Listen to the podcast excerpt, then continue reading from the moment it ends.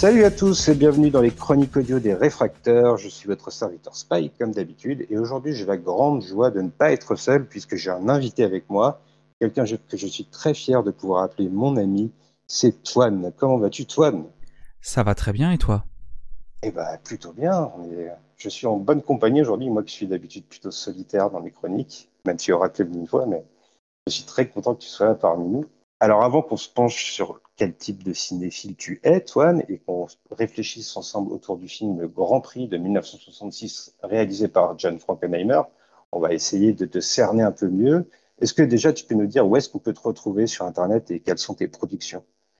Alors euh, déjà c'est un immense plaisir d'être avec toi euh, pour ce podcast. Je présente modestement une émission sur Twitch qui s'appelle l'apéro ciné. Euh, on a déjà 10 volumes que vous pouvez retrouver également en podcast chez Galaxy Pop. Je vous avez pu peut-être me lire pendant quelques années sur le blog Cinémacro et également en librairie car vous avez pu euh, me lire euh, dans un livre intitulé Réflexion cinématographique, un sobre portrait du cinéma. des rendez-vous que je n'ai pas manqué, je t'avoue, et je suis un vrai fidèle de l'apéro ciné parce que tu sais t'entourer de personnes vraiment talentueuses qui maîtrisent leur sujet et tu m'as même fait l'honneur d'être invité une fois, donc c'est un peu la boucle qui est bouclée aujourd'hui puisque c'est grâce à toi que je me suis mis à l'audio, donc je te remercie. C'est toi qui m'as mis le pied à l'étrier. Eh ben, c'est un vrai plaisir de t'avoir euh, offert ça. Alors, est-ce que très rapidement, tu pourrais nous dire quel type de cinéphile tu es, comment tu vis le cinéma au quotidien et si tu as des, thèmes de cœur préférés dans le 7e art? C'est une belle question d'enfoiré, on dirait celle que je pose à l'apéro ciné. Euh, dire un type, c'est compliqué. Moi, je suis quelqu'un qui aime ressentir des choses je suis plutôt quelqu'un d'assez bon public, c'est que je, suis jamais négatif. Pour moi, c'est toujours un plaisir de voir un film. J'en vois pas beaucoup non plus, je suis pas à plusieurs films par jour. De par mon métier, je ne peux pas. Mais c'est vraiment un plaisir, c'est je cherche à avoir des émotions, à être transporté pendant 1h30, 2h, 2h30, ou moins, parce que les courts-métrages sont aussi des films, et c'est un, truc qui, me tient à cœur. Mais euh, voilà, moi je suis quelqu'un qui aime vibrer au cinéma, qui aime pleurer, qui aime rire, qui aime avoir peur, euh, des thèmes de prédilection, je ne sais pas, j'ai des sagas de prédilection, j'ai des réalisateurs de prédilection peut-être, mais globalement je suis un bon client et que quand ça touche à ce qui m'intéresse globalement, je suis facilement piqué et je vais facilement dedans. Et notamment, il y a, par exemple, un des thèmes, et on va aborder ça ce soir, c'est la course automobile. Et il y a eu un film de John Frankenheimer qui m'a beaucoup piqué la curiosité, et il me semble qu'on va en parler un peu ce soir. Oui, bien sûr, c'est même à ce film qu'on va consacrer notre émission. Mais avant de se pencher dessus, on a deux petites questions rituelles qu'on pose quand on a des invités. Donc tu es le troisième en fait. On a fait deux interviews, donc c'est un rituel encore assez jeune. Mais on voudrait savoir, au nom des réfracteurs, quel film te ressemble le plus et quel film tu aurais aimé faire, ce qui n'est pas forcément la même réponse. Alors, euh, j'ai pu anticiper ces questions-là parce que tu me les as dites il y a quelques jours.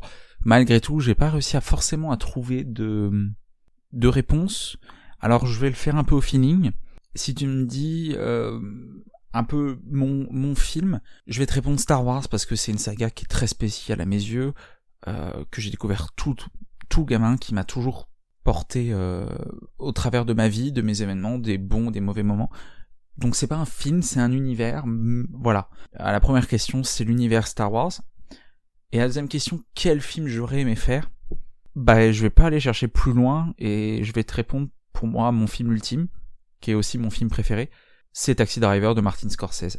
Parce que c'est le film ultime à mes yeux, euh, à plein d'aspects. Très belle réponse, je partage assez ton avis. C'est vrai que quand on est enfant, grandir avec Star Wars, c'est forcément quelque chose qui marque fortement. Aujourd'hui, on ne va pas se tourner vers les étoiles, on va garder les pieds sur Terre, ou plutôt les roues sur Terre, puisqu'il va être question de course automobile, comme tu le disais. Tu m'as proposé pour cette émission qu'on réfléchisse ensemble autour de Grand Prix, le film de John Frankenheimer sorti en 1966. Alors je vais faire un peu de contexte pendant deux minutes quand même pour, resituer un peu le film pour nos auditeurs. Alors John Frankenheimer, c'était un maître du suspense en fait. On le connaît pour euh, notamment Un crime dans la tête et Sept jours en mai, qui sont des purs thrillers. Euh, c'est aussi lui qui a réalisé le remake de L'île du docteur Moreau avec Marlon Brando, je le mentionne parce que je sais qu'on a une connaissance commune à qui ça fera plaisir, même si le film est un petit peu honteux, il faut bien le dire. Tout ça pour dire que ce sens du suspense, on le retrouve dans Grand Prix et ça va être une des marques de fabrique du film. Alors, un petit pitch, et puis après on va dialoguer ensemble. Grand Prix, ça suit en fait une saison de Formule 1 dans son ensemble et la rivalité entre deux écuries, d'un côté l'écurie Ferrari, de l'autre l'écurie Jordan BMR. Le film s'ouvre notamment sur le Grand Prix de Monaco, au cours duquel euh, les deux pilotes de l'écurie Jordan BMR vont avoir un accident et l'un d'eux va se faire renvoyer et va devoir trouver une nouvelle écurie pour finir la saison. Et le film s'attarde à la fois sur leur rivalité, mais aussi sur le parcours de Yves Montand, qui lui est pilote pour l'écurie Ferrari, et qui représente un peu la vieille garde du sport automobile. Est-ce que tu trouves que je l'ai bien résumé? Ouais, c'est un bon pitch. Tu dévoiles pas trop de l'intrigue et en même temps, là tout de suite, tu me donnes envie de le revoir. Alors c'est vrai que dans nos discussions au privé, on a souvent évoqué des liens entre le sport et le cinéma. C'est quelque chose qui nous trotte dans la tête à tous les deux depuis un moment. Et filmer le sport, ça va vraiment être une des idées motrices, sans mauvais jeu de mots, de Grand Prix en fait, on a l'impression que John Frankenheimer appréhende la Formule 1 comme du cinéma de grand spectacle, et j'irai même plus loin en parlant d'action, cinéma d'action dans sa mise en scène. Est-ce que toi aussi, tu as ressenti euh, le frisson qu'on peut ressentir devant un grand film d'aventure avec Grand Prix Alors, euh, avant de commencer, euh, lorsque j'ai vu Grand Prix, je n'avais vu aucun film de ce réalisateur avant, donc je l'ai vraiment découvert avec un œil neuf sur sa manière de le mettre en scène. Et oui, en fait, c'est une action à, grand spectacle euh, moi, je suis, je fais partie des nouveaux fans de Formule 1. Voilà, donc encore plus pour préparer cette émission, je me suis un peu replongé dans les annales de ce sport. Et, euh, et c'est l'action à grand spectacle que propose Frankenheimer dessus, mais en même temps une action, euh, je, je sais pas si, tu l'as senti, d'un réalisme froid. Je pense à cette scène de course euh, au Grand Prix de Monaco, où James Garner est dans sa voiture et on le suit sur un plan euh, fixe entre guillemets euh, le, long des, routes de Monaco euh, pendant un, tour de circuit. C'est cette action, en fait, cette manière de nous faire ressentir. Euh, Grand Prix est un film très particulier lorsqu'on l'aborde en 2021, parce que lorsqu'on parle d'action et de grand spectacle, on n'est pas sur les gimmicks, la mise en scène auquel on pense en premier lieu. Nous, aujourd'hui, avec les clichés, les codes d'action qui euh, sont en vigueur à l'heure où on enregistre. Il y a une action peut-être plus froide, on va dire, moins euh, surcoté comme on peut le voir aujourd'hui, mais qui n'en est pas moins beaucoup plus intense par ce côté froid et réaliste, je trouve. Le réalisme va être euh, vraiment au centre du film et c'est presque une, chronique du monde de la F1 euh, à cette époque. On, aura l'occasion d'y revenir après parce que je sais que tu as fait justement, comme tu le disais, des, des grosses recherches pour nous apporter ton expertise. Mais avant, j'aimerais quand même évoquer un petit peu le film en lui-même et comment il traite la course automobile j'ai senti tout de suite en regardant le film, dès le début, euh, que le montage était un axe essentiel pour euh, faire ressortir tous ces éléments euh, d'action, comme on le disait, ce, cinéma qui convoque l'esprit d'aventure. Et ce montage, je trouve qu'il s'exprime dès le générique de début. En me penchant sur la fiche technique du film, j'ai constaté d'ailleurs que c'était Saul Bass qui était responsable de ce générique. Alors pour ceux qui le connaissent pas, c'est le réalisateur de Face 4, un film assez étrange où les fourmis prennent l'ascendant sur les hommes, qui est reparu chez Carlotta, il me semble. Mais il est surtout connu justement pour ses génériques, c'est notamment à lui qu'on doit celui de Psychose ou de Vertigo. Et réellement, ce générique d'introduction, magnifique au passage, j'ai eu l'impression que John Frankenheimer s'en servait comme d'une espèce de manifeste et que ce montage froid qui s'exprime dès le générique, il va justement se poursuivre tout au long du film. Est-ce que toi aussi tu as eu ce ressenti? En fait, euh, moi ce que je ressens au niveau du montage de Grand Prix, c'est une tentative de réponse à une question qui anime aussi le monde du sport. C'est-à-dire comment filmer le sport. Parce que le montage, euh, c'est une forme de rupture dans, une forme de continuum. Couper un plan, changer de valeur de plan, c'est euh, rompre avec une forme de continuum, qui est celui du plan précédent. Ça a toujours été la question euh, dans tous les sports, que ce soit en course automobile ou, euh, en football ou en, au tennis ou au rugby, c'est-à-dire que c'est des vrais réalisateurs derrière ça. Euh, et c'est comment on monte ça. Comment on montre. Euh, je vais faire une aparté course automobile, je vais prendre le, le, football par exemple. En France, il y a beaucoup de coupes de plans, il y a beaucoup de gros plans lorsqu'on filme le football en France. Alors qu'en Angleterre par exemple, ils vont utiliser énormément de plans larges, il y aura très peu de coupes. Ça me rappelle une vidéo d'un très bon youtubeur football Willou qui en parlait il y a quelques temps. Il avait comparé et tout, mais il y a beaucoup plus de coupes par exemple en France. Donc la question a toujours été de comment filmer le sport, c'est-à-dire comment rendre la représentation la plus réaliste, la plus juste possible, tout en n'étant pas un immense plan séquence, tout en animant ça, en, lui donnant une espèce de, de grandeur cinématographique. Et le montage de Grand Prix n'est pas épileptique, n'est pas surcoté, parce que Frankenheimer et sa mise en scène travaillent vraiment à montrer le moment et à étirer le plus possible pour garder ce réalisme froid dont on parlait tout à l'heure, et également pour montrer, surtout quand c'est des scènes seules, montrer en fait un, une forme de solitude. Mais lorsque on a ce plan, je parlais de la course avec James Garner, ce long plan qui illustre complètement la solitude du pilote là-dessus. Mais à côté, il y a des scènes de course qu'on croirait issues euh, d'une représentation télévisuelle, avec un montage qui est plus télévisuel, plus haché pour refaire ressentir une action de grand spectacle. Et c'est là la vraie force du montage. C'est vrai que dans cette façon qu'on a, passé, qu'on a de passer d'un pilote à un autre, on a un peu l'image des, des diffusions télévisuelles de la Formule 1 qui nous vient en tête. C'est très juste. Tu citais le Grand Prix de Monaco, qui est le premier Grand Prix du film, et c'est peut-être l'un des meilleurs témoignages de ce côté froid, réaliste et immersif du film. Oui, la particularité de Grand Prix, c'est que on pourrait dire entre guillemets que c'est un quasi-documentaire dans le sens où il était filmé en même temps que la saison. Euh, la saison 66 s'ouvre d'ailleurs justement à Monaco. De nombreux pilotes qui ont œuvré sur le film en tant que figurants sont d'ailleurs de vrais pilotes professionnels. Alors ça a été principalement Hill, j'ai un doute si c'est Phil ou Graham, mais il me semble que c'est Phil Hill euh, qui a tourné la plupart des scènes solo, c'est-à-dire on ne voit pas les acteurs dans la voiture, mais en effet il y a une vingtaine de coureurs euh, de Formule 1 qui participaient euh, dedans, parmi des grands noms, on a Graham Hill, on a Jackie Stewart, on a Joren Rindt, on aura l'occasion peut-être de revenir plus sur cette partie-là tout à l'heure, je pense. Mais il y a, y a, un côté vraiment où on est à Monaco, on est dans l'effervescence du paddock, parce que Monaco a toujours été un Grand Prix très spécial, parce que Monaco c'est Monaco. Et en même temps, on sent dans le travail de Frankenheimer vraiment cette inspiration d'être allé chercher auprès des pilotes. Et je trouve qu'en fait, on ressent à Monaco ce côté de Grand Prix spécial qui, sur lequel il faut absolument performer, avec cette tension, euh, également cette tension de début de saison. Euh, c'est une saison d'ailleurs qui a été, je me permets de faire un petit aparté Formule 1, c'était une saison un peu spéciale parce que il y avait une nouvelle réglementation, il y avait notamment beaucoup de tensions entre les équipes.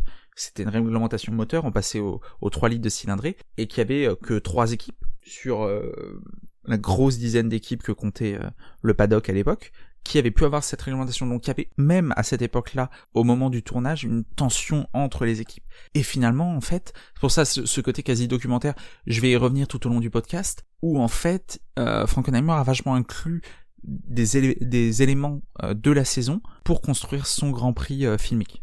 Vraiment quelque chose que j'ai moi aussi ressenti dans la photo en fait, et surtout dans les couleurs qu'impose le film. Il y a un vrai patchwork de couleurs, et c'est quelque chose quand on imagine la Formule 1, on imagine toujours des voitures de couleurs différentes, des casques de couleurs différentes. Il y a une notion de, multicolore en fait associée à ce sport, en tout cas pour moi. Et je trouve que Frankenheimer a réussi à bien la ressortir.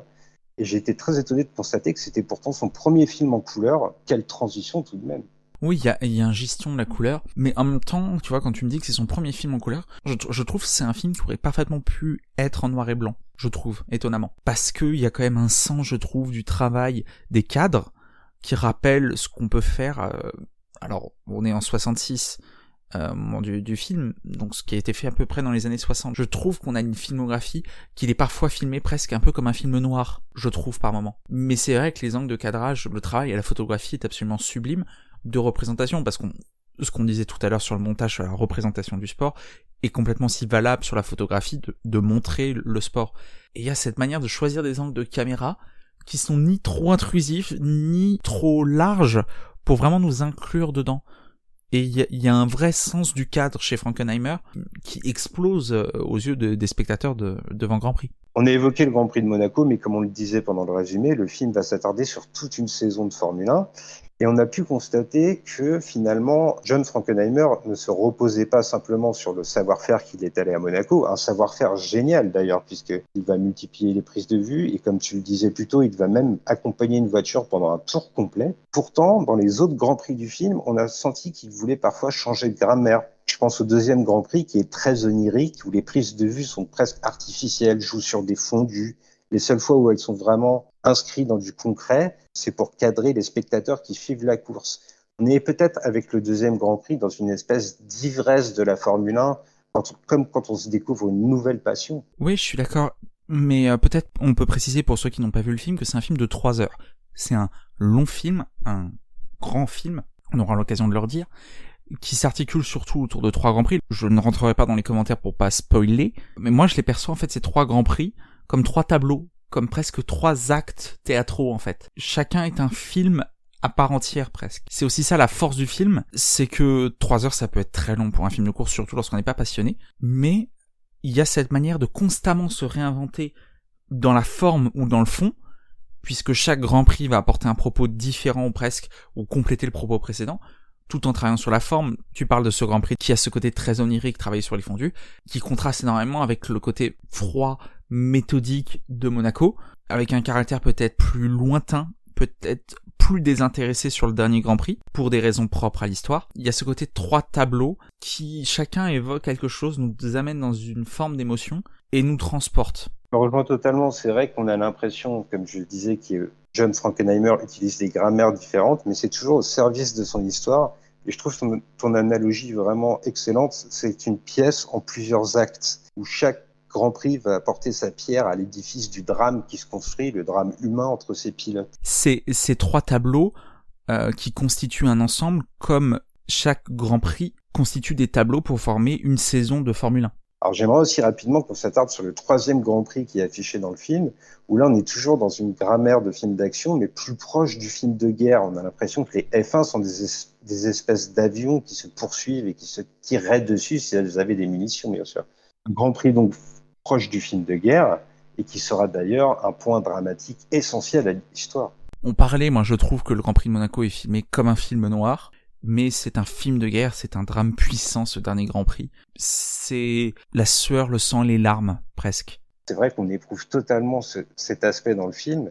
Et d'ailleurs, la plupart du temps, les pilotes finissent les Grands Prix le visage noirci à cause de la fumée des voitures qui sont devant eux. C'est vraiment quelque chose qui, là aussi, nous rappelle le, film noir ou le film de guerre. Oui, c'est ça, c'est une manière de montrer la, la crasse, la, la bassesse presque de leur action. D'une certaine manière, ça les humanise, ça les de, de ces pilotes euh, adulés au début du, du film euh, euh, comme des héros, comme des gladiateurs, redeviennent simplement des hommes comme nous tous, plongés dans la spirale, parfois positive mais surtout négative, de leur métier, de leur passion. ça me permet peut-être là-dessus ce côté gladiateur, ce côté ramené à l'humain dans une période où où la F1 était vraiment vue comme un, un combat de gladiateurs où euh, les plus forts euh, écrasent les plus faibles qui euh, n'ont que des bouchées de pain si ce n'est pas la mort qui les attend en bout. Cette notion de mort, elle est d'ailleurs omniprésente. Il y a un personnage du film qui va l'énoncer assez clairement et qui désigne les spectateurs de, Grand Prix de Formule 1 comme des gens qui n'attendent qu'une chose, c'est l'accident et si possible la mort, une espèce de fascination morbide alors par la suite, le film va quand même être plus proche des fans de Formule 1, il va arrêter de les stigmatiser, mais cette notion de mort, elle est posée d'entrée, puisque cette réplique, elle arrive justement pendant le premier Grand Prix, celui de Monaco. Il y a une forme, et c'est vrai, au-delà du message cinématographique, quand je vais peut-être faire une petite aparté sportive, il y a la notion de sécurité. Alors pour replonger un peu dans le contexte, sur lequel je vous recommanderai sûrement à la fin du podcast certaines vidéos si vous voulez vous y plonger plus, donc en 66, j'ai parlé d'une nouvelle réglementation. Faut savoir que euh, la grille est très fournie. Euh, je compte pas moins de euh, de 7 8 pilotes pardon euh, qui seront champions du monde à un moment ou à un autre. Euh, on parle de grands noms comme Jim Clark, comme Graham Hill, comme Sir Jackie Stewart, comme Johan Rindt, Dennis Hulme, Phil Hill ou John Surtees, voilà pour citer les champions du monde et d'autres grands pilotes. Donc on est quand même sur un plateau de gala. Hein. Les années 60, on est sur de belles années de la Formule 1. L'âge d'or, tu dirais? Je ne m'y connais pas pour parler d'âge d'or au singulier, mais un des âges d'or au pluriel, les années 60, c'est une évidence. Il faut se mettre en compte, je parlais de gladiateur. L'expression vient de pas nulle part. En fait, à l'époque, les pilotes de course sont vus comme des gladiateurs. Ceux qui ont peur de la mort sont des faibles et ne doivent pas conduire. En préparant l'émission, j'ai fait un petit listing pour vous donner un petit aperçu des, en matière de sécurité, j'ai fait un petit listing des équipements de sécurité qui étaient obligatoires pour les pilotes en 66. Je vous propose de vous faire le listing. Voilà, j'ai terminé. donc, comme vous avez compris, il y a strictement rien qui n'est obligatoire à l'époque. Pour vous rendre compte, donc la Formule 1, c'est une discipline qui est née en 1950. À pas confondre avec les grands prix automobiles qui existent depuis bien plus longtemps. Le Grand Prix de Monaco existe depuis les années 20, par exemple. Mais la Formule 1 en tant que telle, un championnat réglementé, ça existe depuis 1950. À l'époque, euh, le casque n'est pas obligatoire. C'est-à-dire qu'à l'époque, les pilotes pouvaient porter une calotte. Ahurissant. Ils portaient des lunettes pour se protéger, pour éviter d'avoir des choses dans les yeux et porter un espèce de voile, de drap, d'écharpe devant la bouche pour éviter de manger des mouches ou des moustiques pendant le Grand Prix. Le casque intégral, c'est Gurney qui va l'imposer en 68, par exemple. La combinaison hémifugée, celle qui protège du feu qui a notamment permis à Niki Loda de rester en vie, ou plus récemment Romain Grosjean, elle n'arrive qu'au début des années 70. Il faut se rendre compte qu'un accident partait très souvent dans les flammes. On le voit notamment dans le film. Ou un autre truc, la, ceinture n'est pas obligatoire. On parle de Joren Rindt, qui est un grand champion qui a participé là-dessus. Aujourd'hui, les pilotes de Formule 1 ont des, ce qu'on appelle des ceintures à, à 6 points qui protègent les jambes et le haut du corps. Euh, Joren Rindt n'aimait pas porter le bas parce qu'il estimait qu'il ne pouvait pas s'extraire assez vite de sa voiture. Attention âme sensible, Joren Rindt est décédé en 70 au Grand Prix d'Italie, à Monza, parce que justement il a percuté et que comme il s'était attaché le haut, le haut est resté en place, mais les jambes ne sont pas restées en place et il est mort comme ça.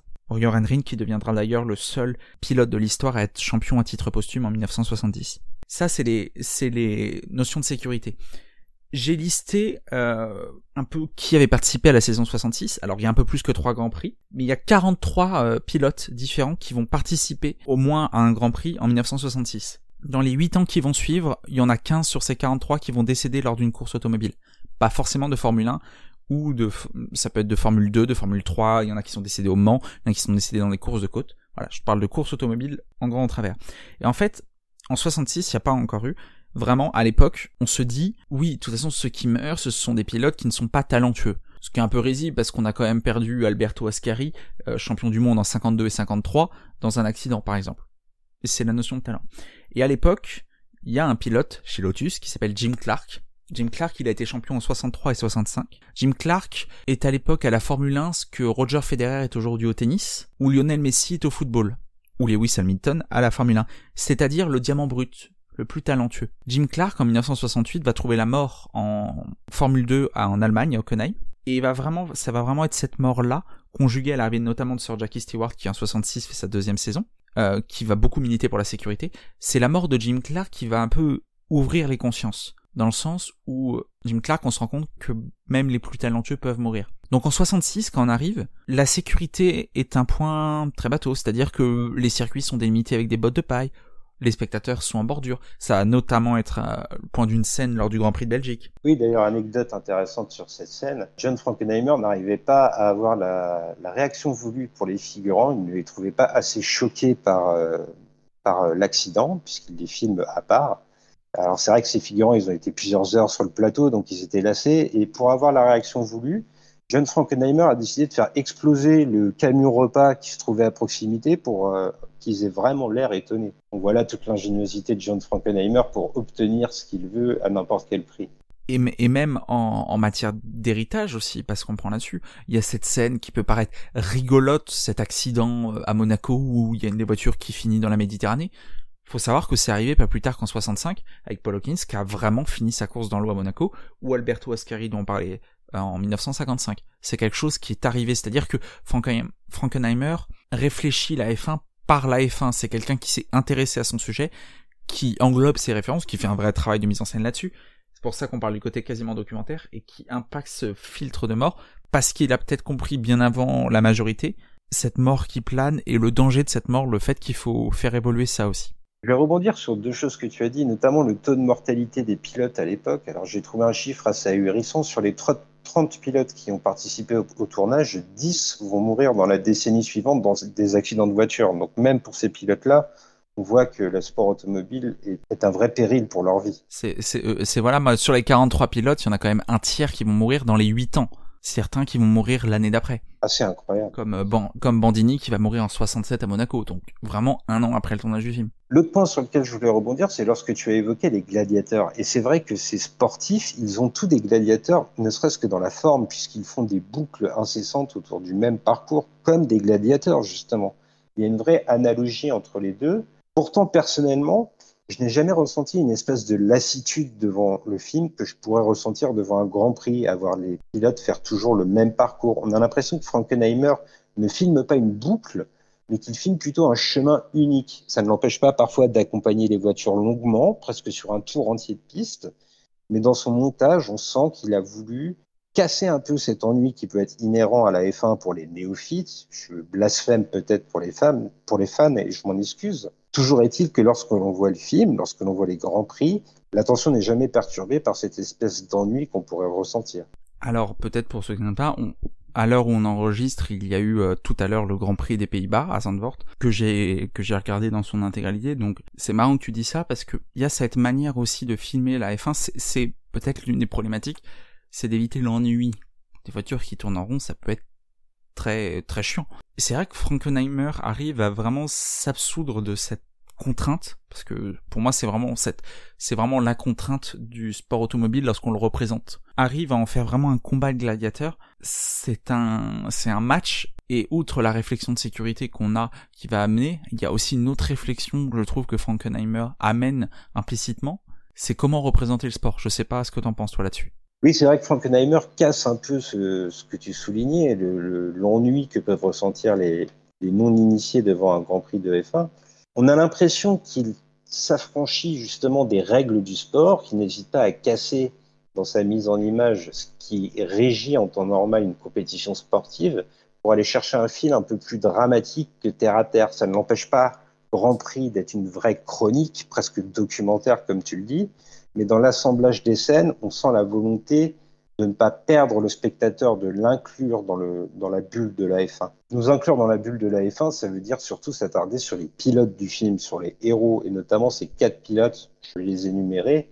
On a les deux pilotes de l'écurie Ferrari, donc Jean-Pierre Sarti, joué par Yves Montand, qui incarne, comme je le disais plus tôt, la vieille garde. On a Antonio Sabato, qui joue Nino Barnini. Ça a d'ailleurs bien failli être Belmondo, qui aurait pu décrocher le rôle, mais finalement c'est Antonio Sabato. Et lui, il va jouer plutôt un jeune premier, un jeune casse-cou. De l'autre côté, pour l'écurie BMR, on a James Garner qui joue Pete Aaron, donc ce fameux pilote qui va être envoyé de l'écurie en début de saison. Et en face de lui, Brian Bedford pour incarner Scott Stoddard, celui qui se retrouve sur un lit d'hôpital après le premier Grand Prix. Ces pilotes, ils représentent pour moi différentes facettes du sport, mais surtout des sportifs à différents stades de leur carrière.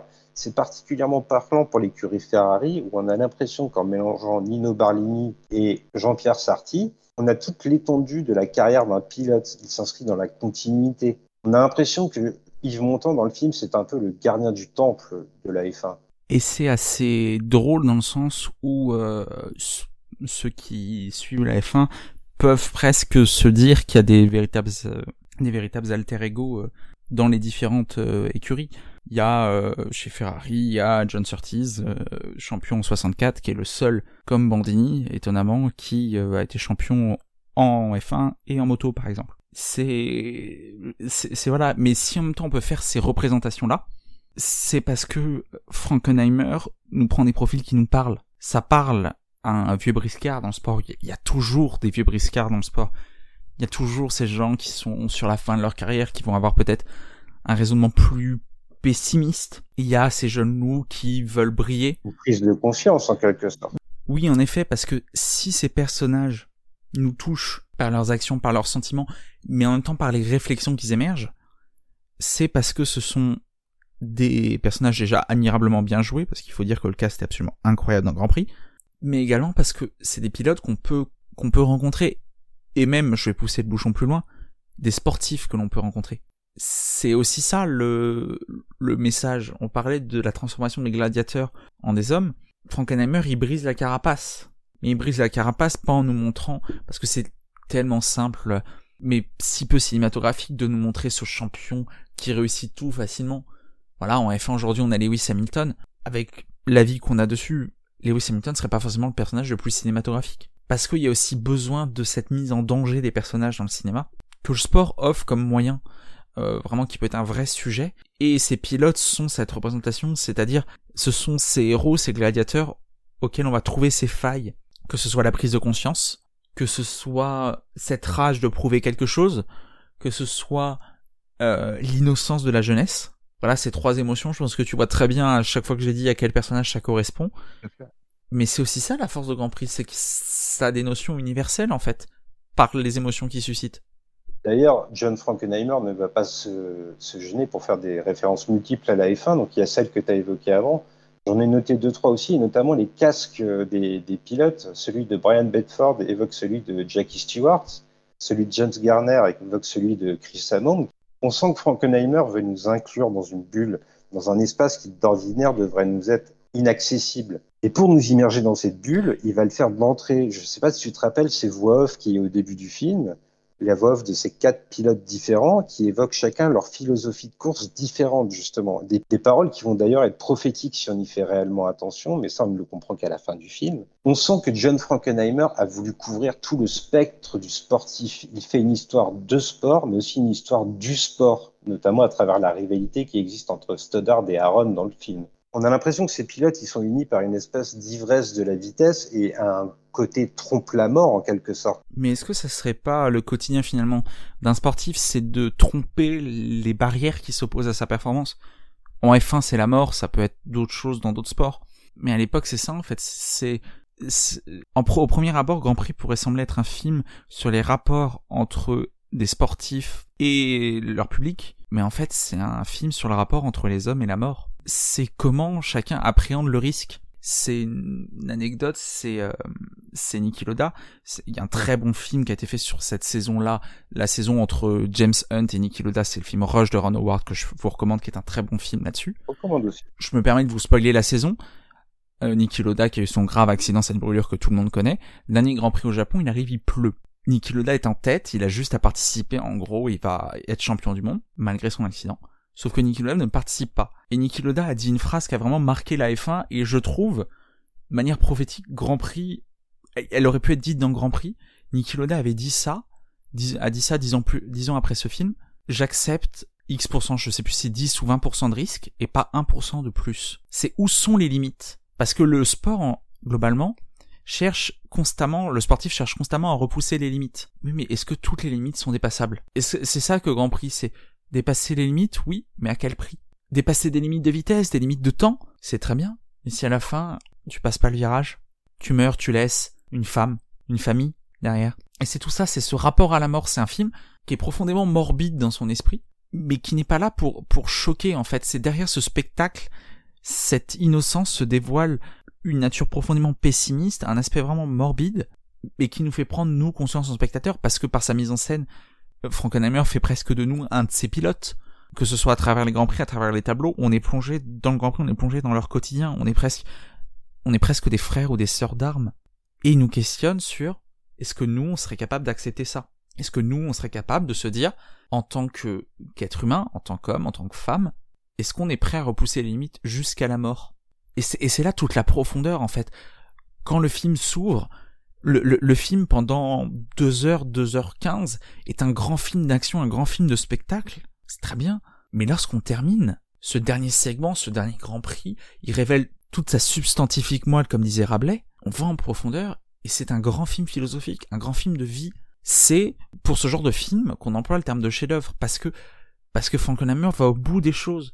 Parce que Frankenheimer, sous cette forme plaisante, parce qu'on prend du plaisir à avoir ses grands prix, comme on peut prendre du plaisir à voir du sport, il nous, il nous questionne sur des, sur des réflexions en nous mettant complètement personnage, acteur de son film. Par, on l'a dit, ces représentations des pilotes, qui sont des représentations de gens du quotidien, parce que parce que ça existe, le, le vieux briscard qu'on rencontre au boulot, à l'école, dans notre cercle d'amis, celui qui a déjà vu les choses et qui va être un peu pessimiste ou qui va avoir une prise de conscience du recul. On le connaît, ce jeune fou qui va foncer, et on lui dit mais calme-toi, on les connaît ces gens-là. Ces gens-là, c'est pas des gens qui ont un casque, qui ont un numéro, un nom qu'on voit vite fait sur une grille de score. C'est nos amis, nos, frères et nos sœurs d'armes. En fait, c'est un grand film philosophique sur la mort Grand Prix. C'est vrai que Frankenheimer, il trouve un second niveau de lecture qui va parler à tout le monde finalement. Comme tu le dis, au quotidien, on s'interroge tous sur ce rapport qu'on a avec la mort justement, et cette notion, elle est omniprésente dans le film et notamment dans les dialogues. Il y a plus d'une réplique qui y fait référence. Je pense notamment au personnage de Scott Stoddard, où sa compagne dit clairement que dans chaque voiture qu'il dépasse, il voit son frère mort. C'est une symbolique vraiment forte. Et ce dialogue, il est vraiment essentiel pour accompagner le spectateur dans la bulle des pilotes, mais aussi pour l'inviter à réfléchir à son propre rapport à la mort. Il y a une autre citation qui m'a marqué particulièrement. Celle-là, elle vient de Yves Montand, qui explique à sa conquête du moment que lorsqu'il y a un accident sur un circuit de F1, il appuie à fond sur l'accélérateur car il sait que tous les autres vont ralentir. C'est une citation qui viendrait en fait du pilote Phil Hill, mais qui, traduit parfaitement le côté morbide qui peut exister dans Grand Prix. Oui, c'est ça. Phil Hill qui sera d'ailleurs un des rescapés puisqu'il ne va pas mourir, euh, va pas mourir au volant d'une d'une voiture. Il y a vraiment la mort est partout, la mort est ambiante. Mais la mort n'est pas une fatalité. La mort, il est presque un choix en fait. Je parlais de Niki Loda, c'est peut-être la représentation du pilote qui a vaincu la mort d'une certaine manière avec cet accident dont euh, tout le monde qui en a déjà entendu parler se souvient, ce crash au Nürburgring sur un Nordschleife euh, avec cet incendie et comme on parlait des combinaisons hémifugées qui lui a sauvé la vie d'ailleurs, puisqu'il est resté je sais plus combien de secondes là-dessus. La mort est, est un choix, c'est une ligne du contrat que l'on signe. D'ailleurs, pour certains personnages, et je pense particulièrement à Nino, c'est ce goût du risque, cette proximité avec la mort qui va le fasciner dans la F1.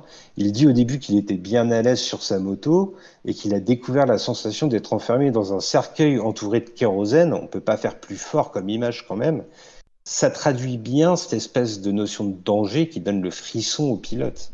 Les voitures ont souvent été appelées des cercueils roulants et c'est pas à tort. Parce que c'est, encore une fois, sur la saison 66, un tiers des pilotes vont se tuer dans une course automobile dans les 8 ans qui vont suivre. Les 8 ans, c'est-à-dire que le dernier qui meurt, c'est en 74. 8 ans, représentez-vous ce que c'est 8 ans. 8 ans, c'est très court. C'est c'est il y avait des morts. 66, j'ai refait le listing, mais 66 c'est une forme d'exception parce que je crois pas qu'il y ait de pilote qui soit mort en 66. Ça fait figure d'exception à l'époque. C'est, on, on, banalise la mort dans le sport et c'est, et, moi je vois Frankenheimer qui forme de cri, de cri d'alerte d'une certaine manière. Quand prête un cri d'alerte en disant, mais on banalise la mort, on, banalise les dangers du sport. C'est des sports qui sont très banalisés. Je vais faire une aparté sport.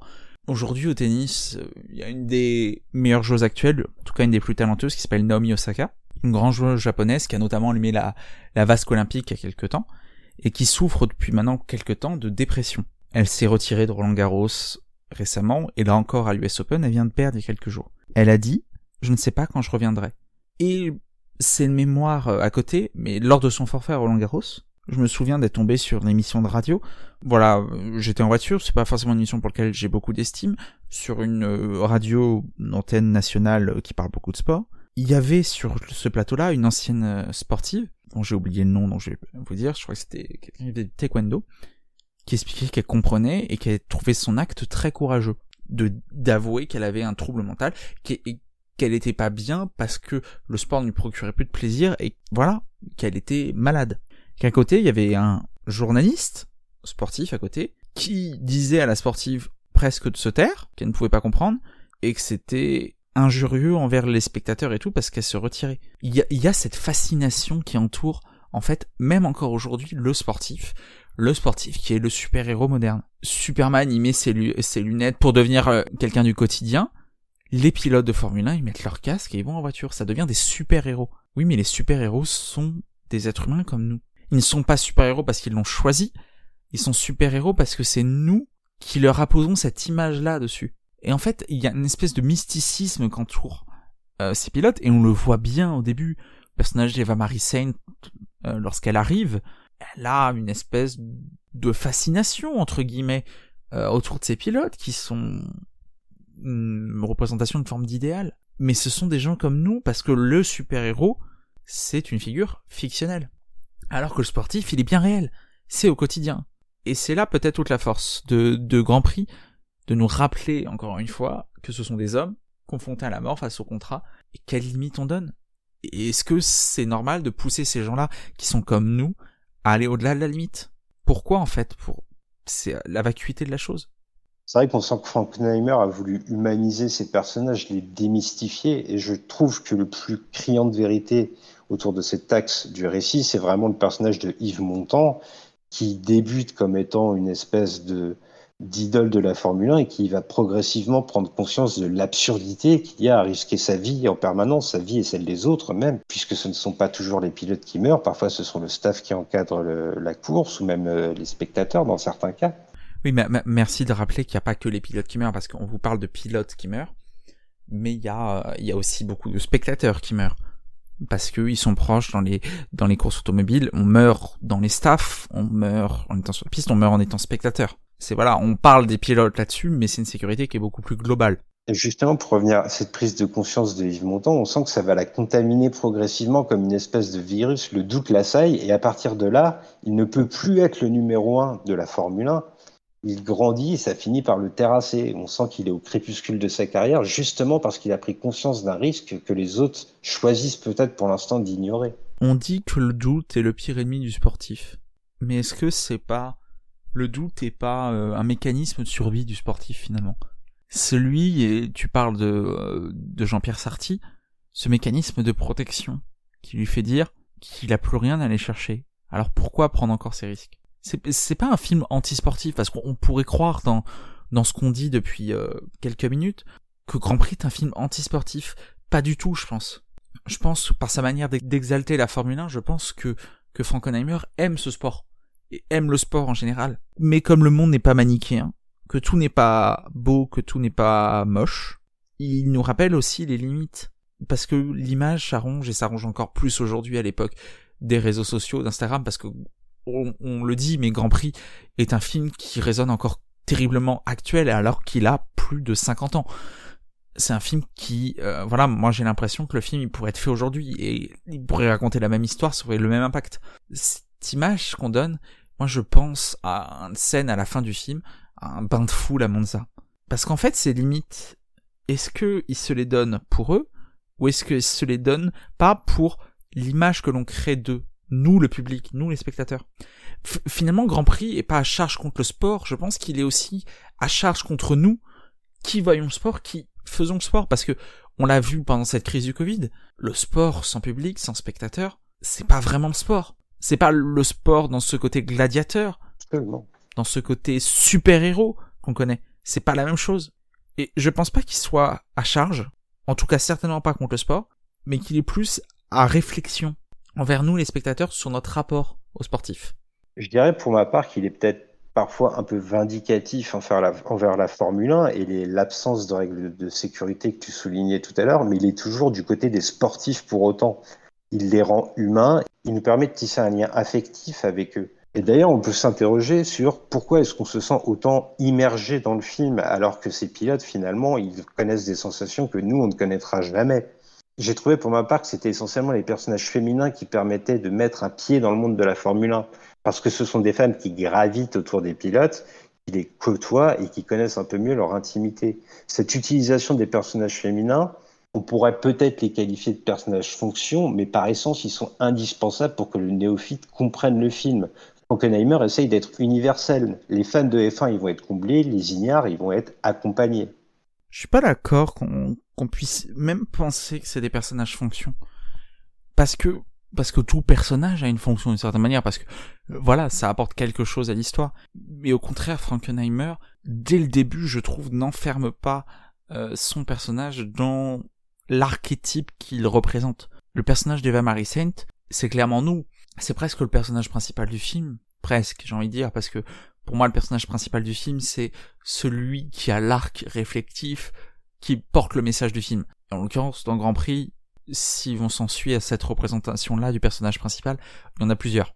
Mais elle est, elle accompagne une fille, voilà. Grand Prix est un film qui ne parle pas que aux fans de Formule 1. Voilà. Si vous nous écoutez et que vous n'êtes pas fan de Formule 1, que vous ne regardez pas de la Formule 1, vous ne serez pas largué devant Grand Prix.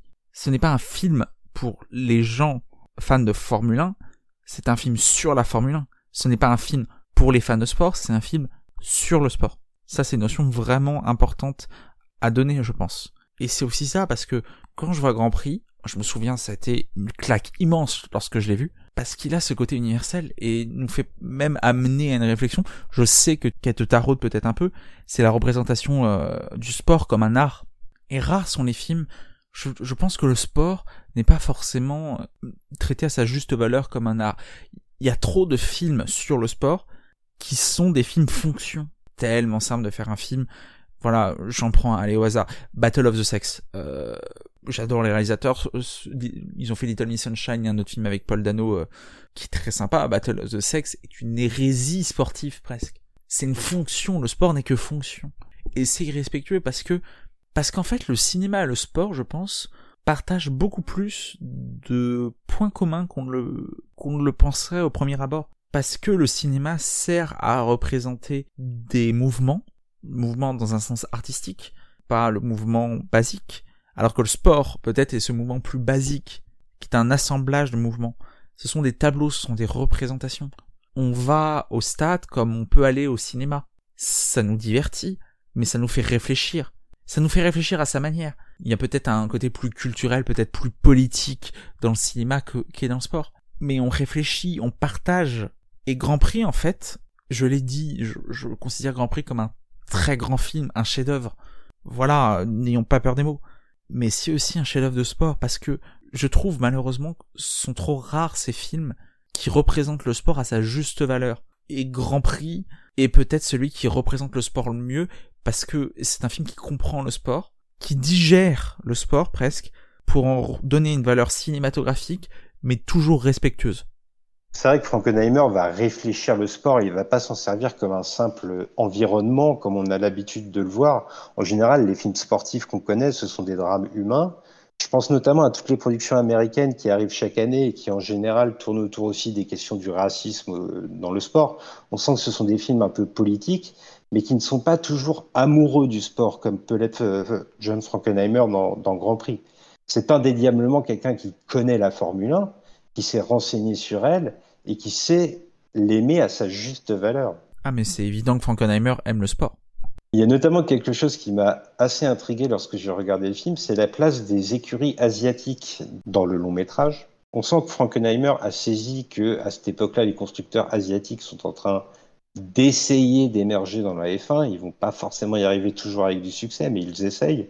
Et le personnage de Toshiro Mifune est vraiment l'emblème de cette idée. D'ailleurs, c'est une référence directe à Soichiro Honda, le fondateur du groupe automobile Honda. Alors, je suis pas forcément d'accord avec toi sur la représentation du marché asiatique, dans le sens où l'Asie, en tout cas, et notamment le Japon, parce que le sport auto, malheureusement, se résume quand même beaucoup au Japon lorsqu'on parle d'Asie, ça va venir bien plus tard, ça va venir 10 ans, 15 ans, 20 ans plus tard, finalement. Euh, Honda, qui est une légende du sport, va arriver beaucoup plus tard. Les pilotes euh, japonais, je crois pas qu'il y ait eu de pilote japonais à ce moment-là en 66. Je me trompe peut-être, j'avoue. Je renvoie, il y avait une très bonne vidéo de la chaîne YouTube Le Circuit sur les pilotes japonais. J'en profite, je fais un peu de pub. Euh, une très bonne vidéo là-dessus et il vous expliquera bien plus et bien mieux que moi euh, la représentation du Japon. Par contre, il y a une autre vérité, c'est que la Formule 1 commence à s'internationaliser dans les années 60. On a beaucoup plus de pays et j'aimerais prendre l'exemple d'un pilote qu'on a d'abord cité. On va faire un, petit exemple, Spike. Si je te dis pilote autrichien, tu vas penser à qui? Ah, comme ça, je dirais Niki Lauda? Voilà, par exemple, Niki Lauda, pilote autrichien, succès, multiple champion du monde. Niki Lauda, il est en F1 grâce à un autre pilote. Grâce à un pilote dont on a parlé tout à l'heure, qui a été champion du monde à titre posthume, c'est Joren Rindt. Joren Rindt, il faut savoir qu'avant qu'il arrive en F1, qui vient d'arriver, je crois que sa première saison c'est 65 ou 64, il n'y a pas de sport auto en Autriche ou presque. Joren Rindt va créer un engouement en Autriche autour du sport auto. Il va donner cette vocation-là à Niki Loda, qui, euh, contre ses parents, va, euh, va notamment pousser là-dessus. Alors il aura commencé là-dessus, mais Joren Rindt va créer une émulsion en Autriche, à tel point, pour l'anecdote, que le groupe Red Bull, présent majoritairement en, en F1 notamment, et là, et l'investissement dans le sport de Red Bull est dû au fait que Dieter Mazeschitz, j'espère que j'écorche pas son nom, qui est le grand patron et fondateur de Red Bull, était un fan absolu de Joren Rindt. Et c'est pour ça qu'il a investi dans le sport, et notamment dans le sport auto.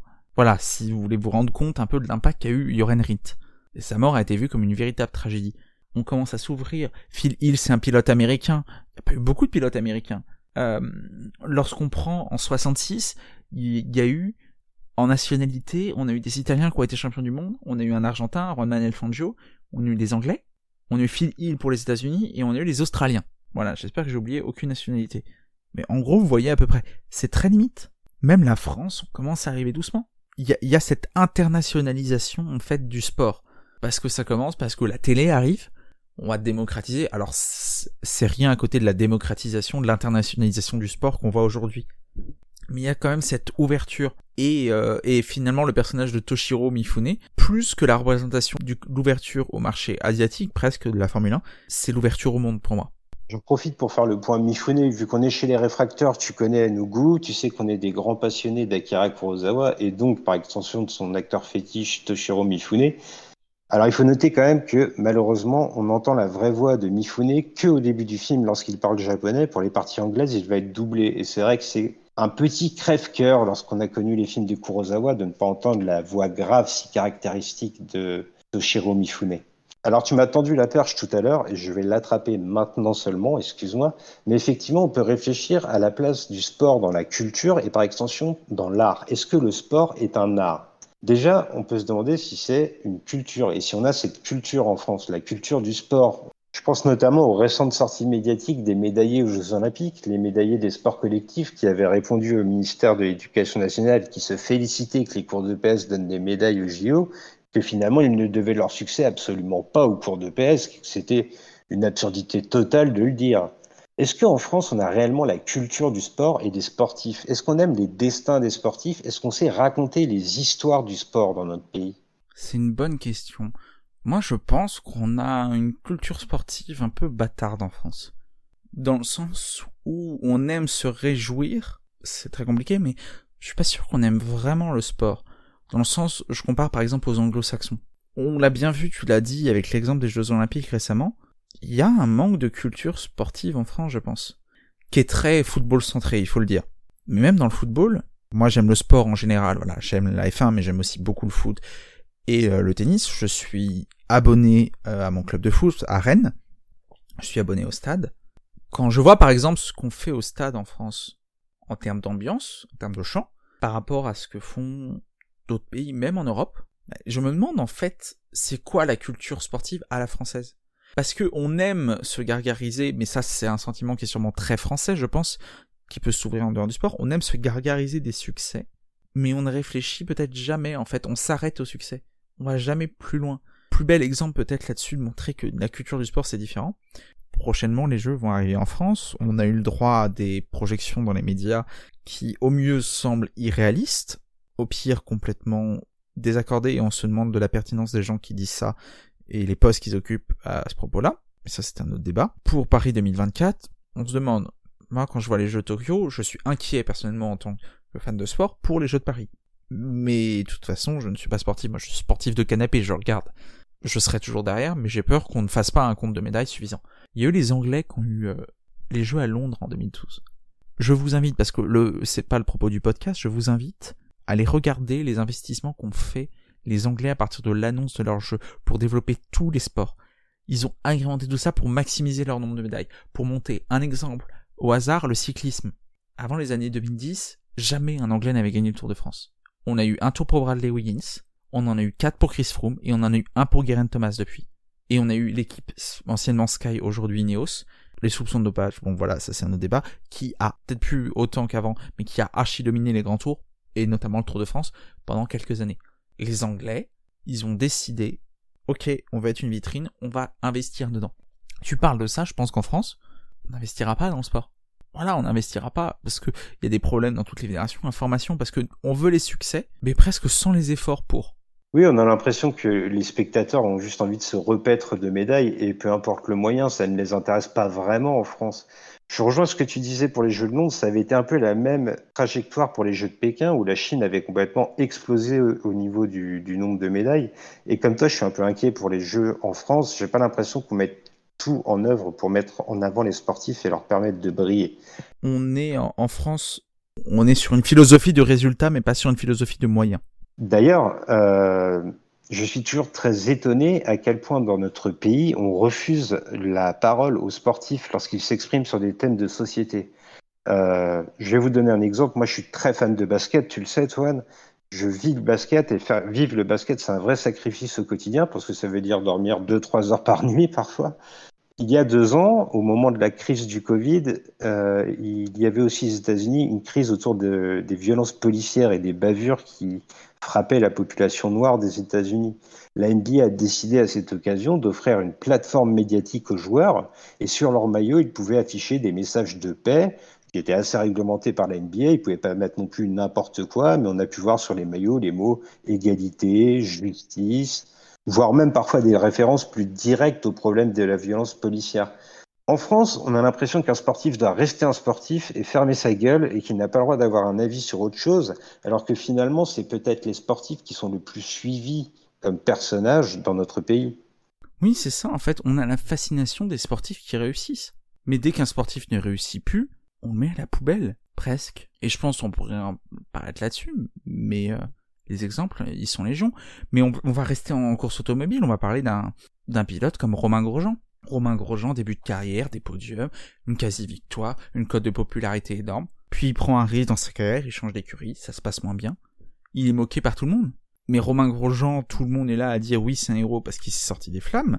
C'est une énorme revanche publique qu'il a parce que ces accidents, alors voilà, il a eu quelques accidents en début de carrière qui lui sont beaucoup restés. Je vais pas dire, c'était pas non plus manichéen, c'est genre avant c'était tout positif et après tout négatif. Il y avait déjà des critiques à l'époque, mais il suffit de voir comment la cote de Romain Grosjean a baissé quand il a arrêté d'avoir des succès qui sont assez folles en fait. Et on a ça en sport auto. Ou l'exemple peut-être plus parlant, j'étais pas là pour le vivre et moi ce qu'on m'a raconté, Génération Guignol et tout, avec un pilote comme Jean Alési. Oui, Jean Alési était la cible de toutes les moqueries à l'époque et je trouve que c'est quelque chose qui est assez représentatif en France. On aime célébrer les victoires, mais on aime aussi souvent se moquer des sportifs et c'est souvent des sujets de blague. Alors parfois, c'est vrai qu'ils s'apprêtent à sourire, mais c'est aussi parfois marqué d'une profonde cruauté, je trouve. On n'a peut-être pas le culte du sportif, et c'est peut-être pas plus mal, parce que des fois on voit certains pays comme les États-Unis où ça bascule totalement dans l'excès. Mais dans le même temps, je me demande si on a vraiment le respect des efforts des sportifs. Je pense qu'on respecte les performances, mais qu'on ne respecte pas les sportifs. Les sportifs sont des fonctions pour euh, apporter de la joie. Voilà, il suffit de voir par exemple le foot, la, la joie qu'il y avait lorsqu'on a gagné la Coupe du Monde il y a trois ans, et ce qu'il en reste aujourd'hui. C'est très français finalement peut-être de se moquer. La moquerie, la caricature, c'est quelque chose qui est très français. Alors moi-même le premier, je me suis moqué de sportifs et j'ai ri à des caricatures. Bien sûr. Là, bah là, il, faut pas tout interdire, faut pas non plus. Mais c'est vrai qu'il y a eu un bashing. Je me souviens d'une affaire euh, d'un sketch des Guignols euh, qui moquait euh, les sportifs espagnols, notamment en termes de, dopage, et que ça avait fini au tribunal. Voilà, Rafael Nadal avait pas supporté ça et avait attaqué et avait gagné euh, les moqueries. C'est une vision française qui déjà, je pense, nous empêche d'avoir des succès et qui est très mal vue à l'étranger. Pourtant, finalement, le sport, c'est peut-être le spectacle, puisque pour moi, c'est un spectacle qui fédère le plus de monde. Finalement, un match de foot, un match de basket, une course automobile, c'est un véritable film en elle-même avec sa propre dramaturgie et son propre langage on s'émerveille un peu de la même façon devant un sportif qui va réussir un exploit que devant une scène très touchante d'un film. C'est peut-être en cela pour moi que le sport se rapproche le plus de l'art dans l'émotion qu'il suscite chez nous. Mais en fait, je vais même aller plus loin dans ce que tu dis. Est-ce que l'on aime aller voir un film qui ne nous fait pas du bien? C'est une vraie question en fait de notre rapport en fait au spectacle parce que voir du sport c'est très bien, mais c'est quand même vachement plus sympa quand l'équipe ou le sportif qu'on supporte il gagne. C'est quand même plus sympa que quand il perd. C'est comme c'est plus sympa d'aller voir un film sur lequel on va passer un bon moment qu'un film qu'on va détester. C'est finalement ce rapport au spectacle en fait. Le spectacle, que ce soit cinématographique ou sportif, nous doit presque moralement, j'ai l'impression, un dû, doit nous apporter une forme de plaisir. Le, le plaisir artistique, la notion de beau artistique en fait. C'est en ça que le sport, euh, pour moi, est artistique. Mais c'est, je vais revenir sur le Grand Prix, est-ce qu'on est légitime à exiger ça du spectacle, à exiger ça de l'art? Est-ce qu'on est légitime en tant que spectateur de dire art, je veux que tu nous fasses du bien.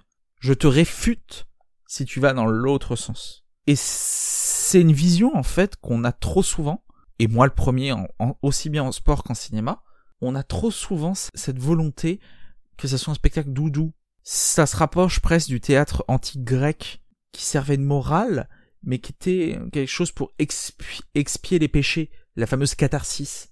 Est-ce que le sport n'est pas une forme de catharsis moderne? On est dans une société qui est de plus en plus sédentaire, on ne fait plus de sport, mais on, a une espèce de catharsis en disant sportif, bah fais mon sport, fais les exploits que moi de toute façon je ne peux pas faire. Alors parce que j'ai pas les moyens mentaux, physiques, de talent et tout, ça se discute. Moi je suis pas capable de gagner Roland Garros par exemple, je n'aurais jamais été capable parce que j'ai pas le talent, parce que j'ai pas pris le temps, voilà. On fait notre catharsis là-dessus. Pour boucler un peu la boucle, Grand Prix critique ça parce que on est qui pour imposer aux gens qui font ça, puisqu'il y a des gens derrière un film. Un film, c'est un réalisateur, c'est des acteurs, des actrices, c'est un scénariste, c'est plein de gens, c'est une équipe technique. Un sportif, voilà, c'est du travail, c'est le sportif, c'est son staff. Qui sommes-nous pour exiger que celui-là aille dans les limites pour nous faire plaisir? Il y a toujours ce constat, on parle des paris sportifs aujourd'hui, le nombre de, fois où je vois passer sur les réseaux, quasiment tous les jours, qu'un sportif se plaint sur Instagram et tout, d'avoir reçu des messages d'insultes parce qu'il n'a pas gagné, parce qu'on n'a pas satisfait les paris, les paris sportifs.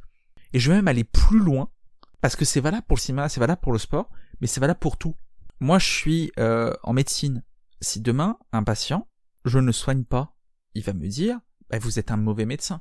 Nous, en médecine, on a une obligation de moyens, pas une obligation de résultat. Mais pourtant, je suis fonction, je dois réussir à soigner. C'est un pompier, parfois, le pompier ne peut ne pas réussir à éteindre le feu. Est-ce que ça fait de lui un incompétent? Non, parce qu'en fait, on, impose ces notions de, de charge mentale. On vit dans une société où on s'impose constamment une charge mentale entre nous, un impact qui nous force en fait. On est, on, est et c'est, je sais pas si c'est valable pour les étrangers et tout, mais on est dans une obligation de résultat constant. Personnellement, quand je vois un film, c'est pas le résultat qui m'intéresse. Moi, je, moi, je vais voir Rennes. J'ai vu des matchs où Rennes a gagné et je suis sorti, j'avais la haine, et des matchs où on a perdu où j'étais content. Oh, certains qui vont écouter le podcast vont trouver que je suis peut-être un peu stupide. Mais moi, je préfère des gens, comme je dis, qui se donnent les moyens d'essayer de réussir que juste le résultat. C'est pareil un film. Moi, tu parlais du type de cinéphile, tu me demandais le type de cinéphile que je suis. Ben moi, je préfère un film qui tente, même qui se plante, mais au moins qui tente, plutôt qu'essayer de te faire le truc lisse, le résultat parfait pour rentrer dans une case. Et c'est ça en fait. Finalement, comme quoi, je disais, Grand Prix est un film actuel, c'est un film qui résonne aussi aujourd'hui parce que, encore une fois, il n'est pas à charge contre le sport. Je pense que c'est quelqu'un qui aime profondément le sport. Mais Frankenheimer interroge sur ses officiels qui posent une charge mentale aux pilotes de tout le temps dépasser euh, leurs limites, de ces spectateurs qui on se galvanise comme au, au cirque à Rome pour qu'ils aillent toujours plus loin. Mais qui sommes-nous pour imposer cette obligation de résultat? Parce que le pilote de course, il peut faire une belle course, tout ce qu'on tiendra à lui, c'est son classement à la fin il peut faire une bonne course, s'il finit douzième, on s'en fout. Est-ce que tu penses que pour le public français, les sportifs nous appartiennent en quelque sorte et que cette obligation de résultat, c'est parce que il y a une certaine passion qui les entoure En fait, je pense pas que ce soit les sportifs qui nous appartiennent, je pense que c'est la performance sportive qui nous appartient.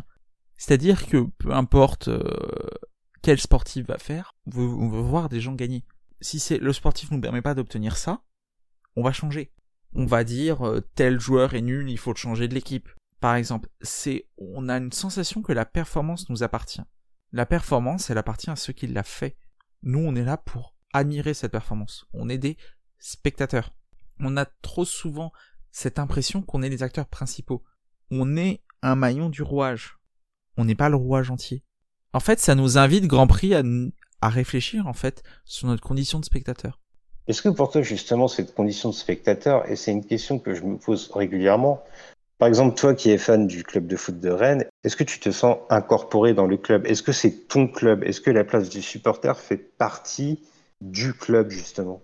Alors, il faut savoir, en plus qu'à Rennes, c'est un peu spécial parce que Rennes, voilà, pour les suiveurs de foot qui savent, on est le club de la louche jusqu'à ce qu'on ait gagné un trophée il y a quelques temps.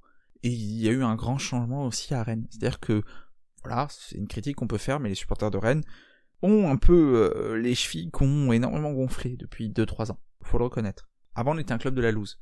Moi, mon club, je vais pas dire qu'il m'appartient, mais il fait partie de moi. L'institution fait partie de moi. Que j'aille le week-end quand Rennes joue, ben c'est un truc. Moi, je sais que quand je vais au stade, le match peut être le soir, ben le matin, je vais me dire putain, ce soir il y a match, je suis content. C'est un spectacle. Mais le club ne me doit rien, d'une certaine manière. Alors, il doit essayer. Encore une fois, moi, je suis dans une logique, mais c'est une réflexion philosophique. J'appartiens presque à, la philosophie d'Aristote d'une certaine manière, celle où il faut euh, le résultat n'est pas ce qui importe, c'est la manière d'obtenir le résultat. C'est-à-dire que je ne considérais jamais que mon club me doit de faire une bonne performance. Par contre, c'est une espèce de contrat moral qui est tout, il se doit d'essayer. Mais c'est normal. Je peux pas en, vouloir à mon club s'il n'y arrive pas. Voilà. Et je l'ai fait parce que je supportais Rennes même pendant les années où on était moqué dans la France entière pour pas dire l'Europe entière. Mais c'est ça en fait, c'est une relation d'amour. C'est comme dans un couple ou dans une amitié. On n'arrive pas, on va pas voir notre ami. Voilà, j'ai fait un contrat, je veux que tu me donnes ça, ça, ça, ça, ça. Non, Moi, je vais essayer de te donner ça, et j'espère que tu vas essayer de me donner ça. Mais t'es pas obligé de me le donner. Est-ce que tu penses quand même qu'un club sportif est obligé d'honorer certaines valeurs qu'il affiche Moi, je pense notamment à mon club de basket de cœur, le club de Nanterre, où on a voulu garder un esprit très familial. On est parti du niveau régional pour être champion d'Europe même. Euh, et pourtant, on a toujours gardé le même président, le même entraîneur qui, il y a 20 ans, était employé de banque. On a une espèce de volonté de donner une chance à ceux à qui on ne la donne pas d'habitude. Est-ce que tu penses que les valeurs qui habitent un club sportif, quand on est supporter, le club doit les respecter envers ses supporters?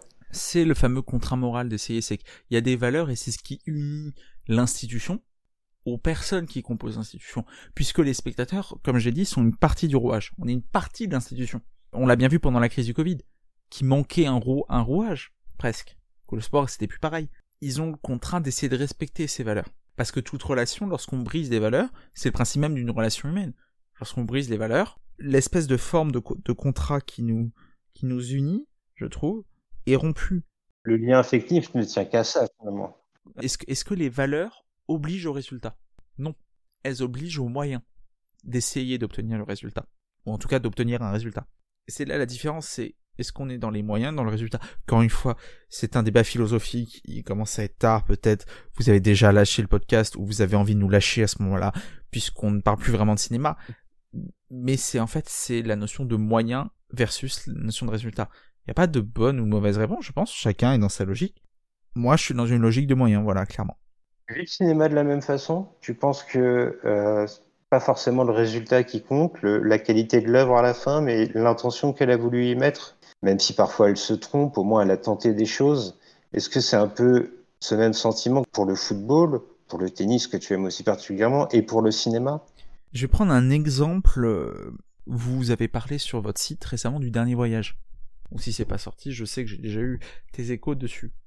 Moi, j'ai énormément aimé le dernier voyage. Pourquoi j'ai adoré le dernier voyage? C'est un film qui se trompe sur plus d'un aspect. Il a ses défauts, je suis complètement d'accord. Mais c'est un film qui essaie qui essaie, qui est généreux, qui donne. Et en fait, c'est, c'est moi, c'est mes valeurs en lien avec le cinéma. C'est que je veux des gens qui essaient, qui soient généreux, qui donnent. Et donc le dernier voyage, avec ses défauts, il va me toucher en plein cœur. Et ça va être une réussite pour moi. Mais ça va être une réussite dans ma relation au film. C'est pas parce que pour moi c'est une réussite dans ma relation au film que ça doit forcément l'être avec toi, qui a été plus critique.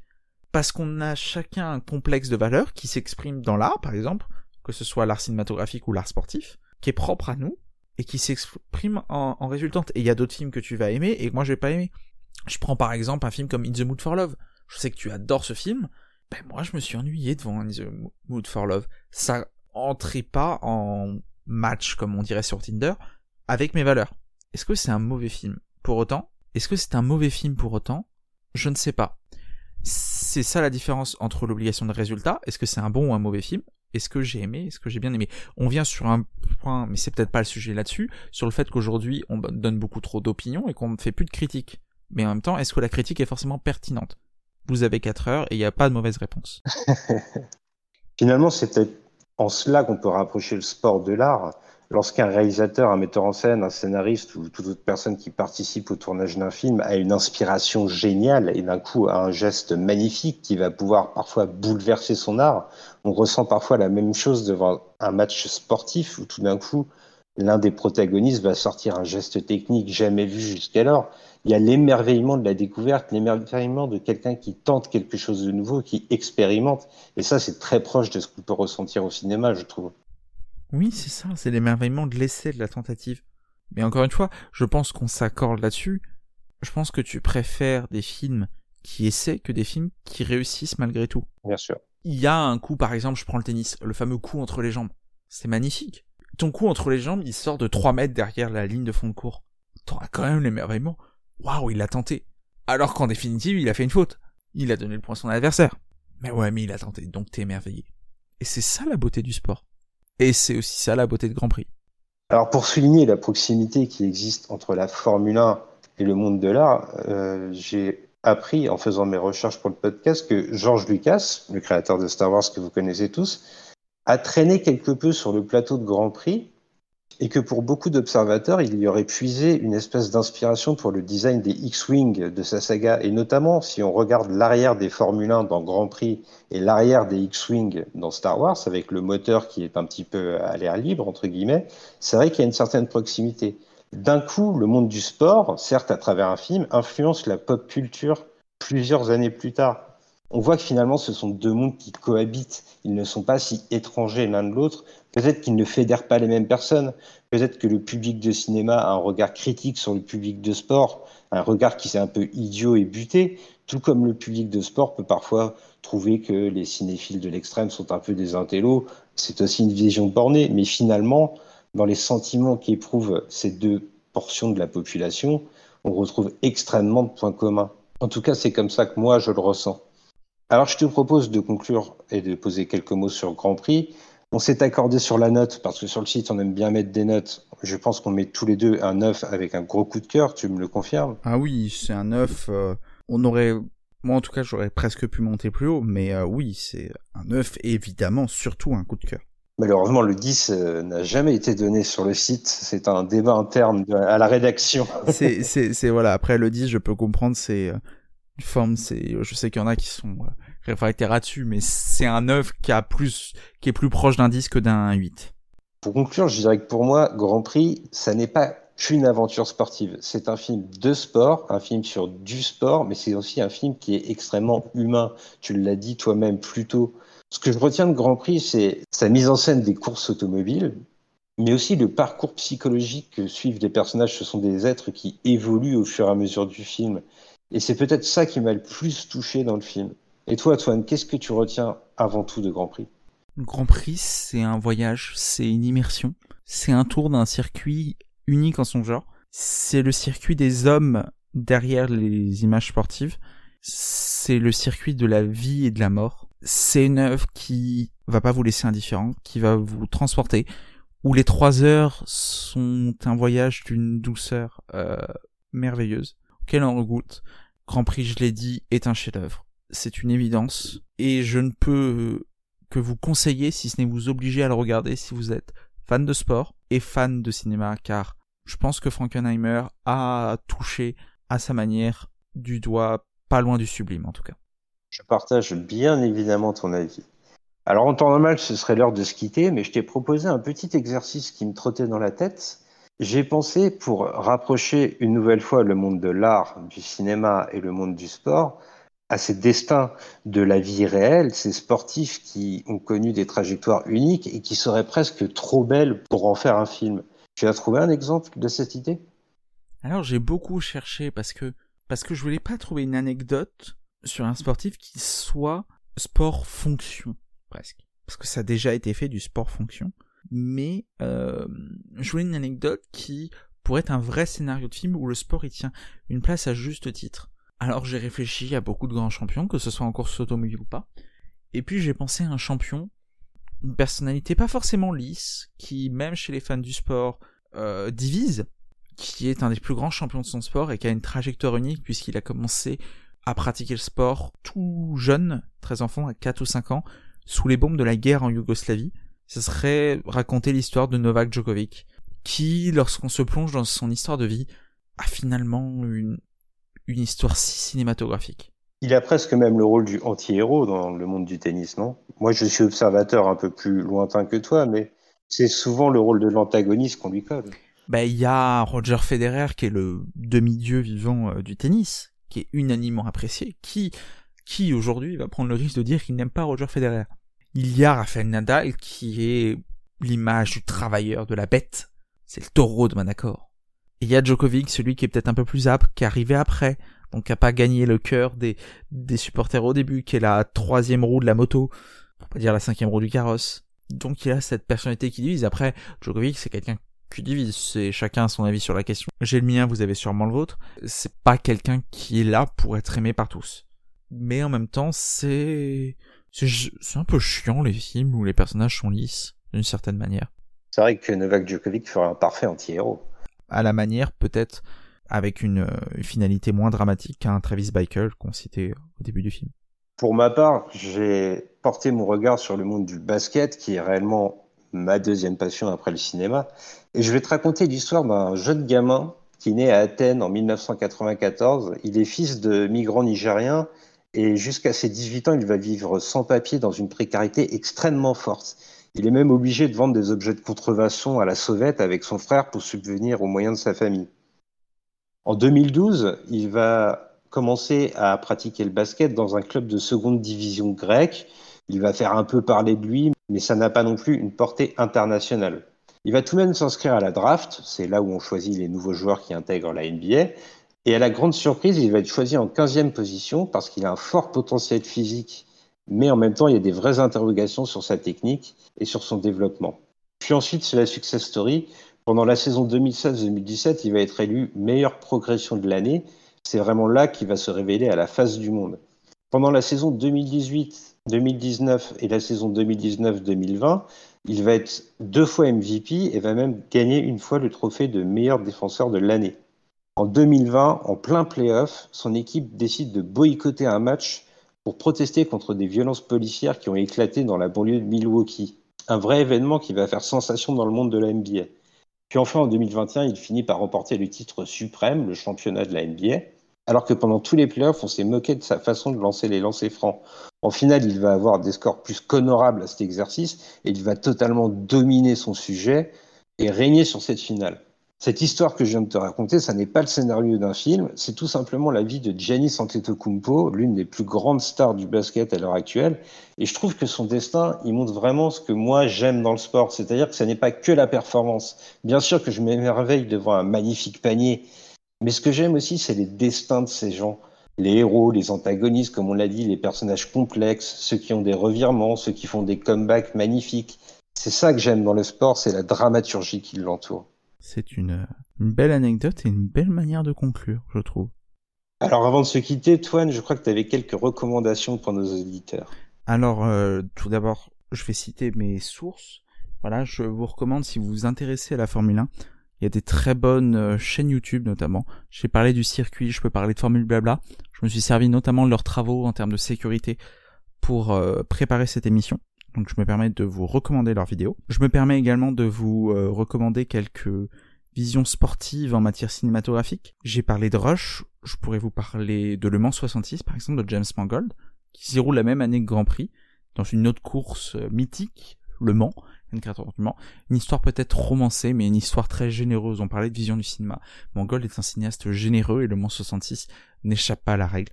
C'est un très bon moment de cinéma. Et pour rester au Mans, plus dans une dimension dramatique et réussie, je me permets de conseiller un court métrage qui est Le Mans 1955, euh, euh, qui est un court métrage d'animation de Quentin Bayeux, qui revient sur euh, triste événement de Le Mans en 1955.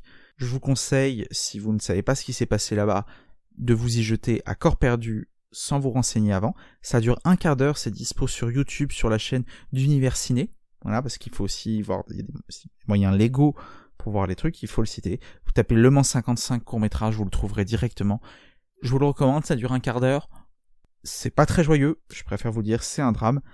Mais c'est un court métrage absolument incroyable et ça me permet de faire un petit aparté car on a beaucoup de talent en cinéma d'animation en France et qui brille notamment sur les courts métrages et euh, Quentin Bayeux en est clairement un. Voilà. Pour mes petites recos euh, sport auto euh, et cinéma. C'est vrai que le vivier de talent en France au niveau de l'animation est complètement dingue et tu fais bien de les mettre en lumière car on les oublie trop souvent malheureusement. Alors toi, il ne me reste plus qu'à te remercier pour ta participation et ton expertise que tu as amenée dans ce débat.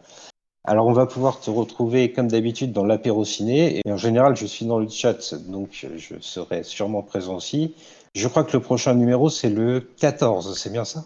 Oui c'est ça, le 14 septembre je recevrai Aurélien Salan pour qu'on vous parle justement d'un terme sportif, on va vous parler de balle jaune, on va vous parler de tennis au cinéma. Merci beaucoup Spike de m'avoir invité sur ce formidable podcast. J'espère qu'on vous a pas trop saoulé. Format un peu plus long que d'habitude, je crois, on a beaucoup déblatéré. J'espère qu'on vous a intéressé, surtout qu'on vous a donné envie de voir Grand Prix. Là, j'ai qu'une envie, c'est après avoir fini cet enregistrement, c'est de me replonger dans le film pendant trois heures, de vivre à haute vitesse. Merci beaucoup euh, de m'avoir accueilli, Spike. C'était vraiment un excellent moment. Eh bien, merci à toi et puis merci à tous de nous avoir écoutés. Et puis, vous connaissez la tradition, à la fin de chaque podcast, on vous fait un bisou. Alors, comment on va faire un bisou quoi aujourd'hui? Un bisou, un bisou voiture, ça te va, Toine? Un bisou automobile, un bisou à haute vitesse, un bisou euh, pied au plancher. Bisou pied au plancher.